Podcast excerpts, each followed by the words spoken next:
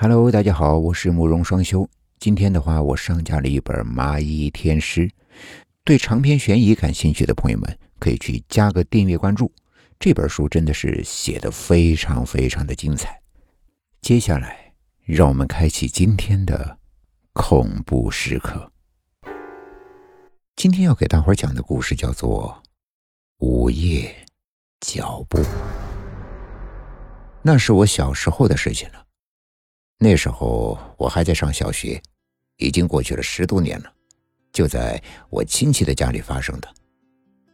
我二姨家从农村搬到某一个郊区，由于是新来的暂住，没有找到合适的房子，他们一家呀就住在他妹妹家，也就是我三姨家。过了没多久，他们一家就找到了一块地，并买了下来。地没多大，正好够他们盖房子。而剩下的地啊，还可以做院子。就这样，盖房子的工程开始了。先是打地基，一辆东方红推土机正推着土，要把土给推平。就在这时，推土机司机把火熄灭，下来跑到我二姨面前说：“大姐，怎么办呀？我不知道把谁家的坟给推平了，把棺材给推出来了。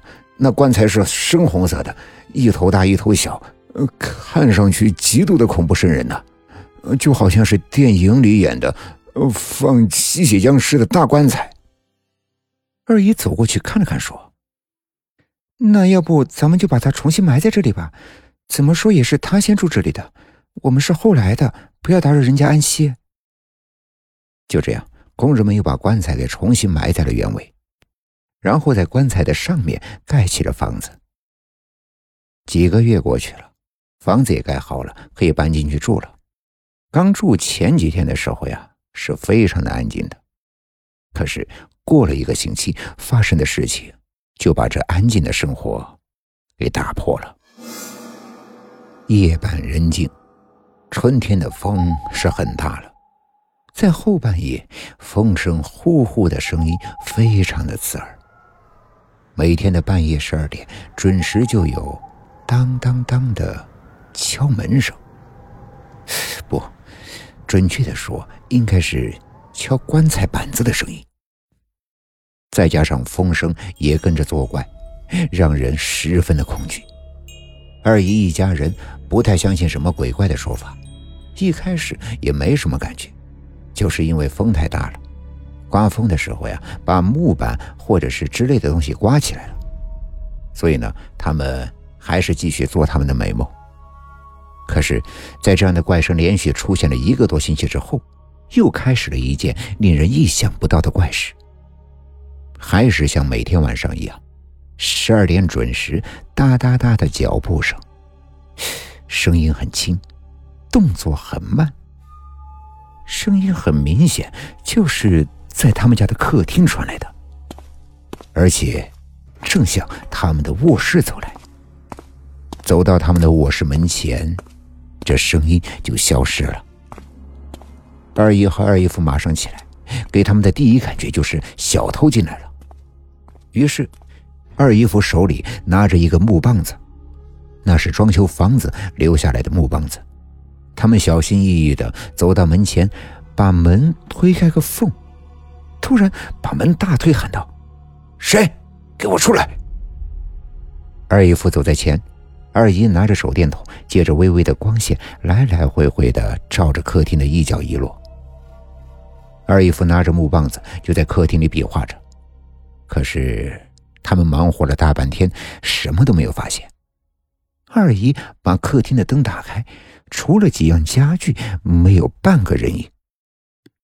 衣柜、沙发等等这些的下面、前面都找了个遍。这让二姨和二姨夫都很纳闷了，明明听到了人的脚步声，怎么一下子什么都没有了？二姨夫自言自语的念叨。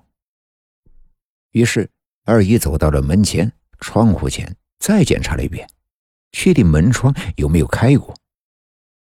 奇怪的是，门窗一点开过的痕迹都没有，门窗都锁得好好的，怎么能有人进来呢？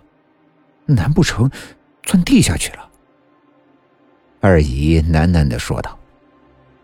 突然他们像是想起了什么事情似的，表情很诡异的相互看了看，异口同声的说道：“难道是他？”这时，他们的儿子小青揉着眼睛走了出来。“你们在说谁呀？这么晚了还不睡觉，还拿着棒子？”二姨连忙说道：“，没事儿，没事儿，我和你爸爸还以为进了小偷呢，没事了，虚惊一场，回去睡觉吧，小青。”二姨对着二姨夫说：“千万别叫孩子知道这事儿，会把他吓坏的。”说完，他们一同进了卧室。第二天一大早，他们来到我们家，我们两家呢距离不是太远，步行十多分钟就到了。他们把昨天晚上的这件事情和我姥爷一五一十的说完。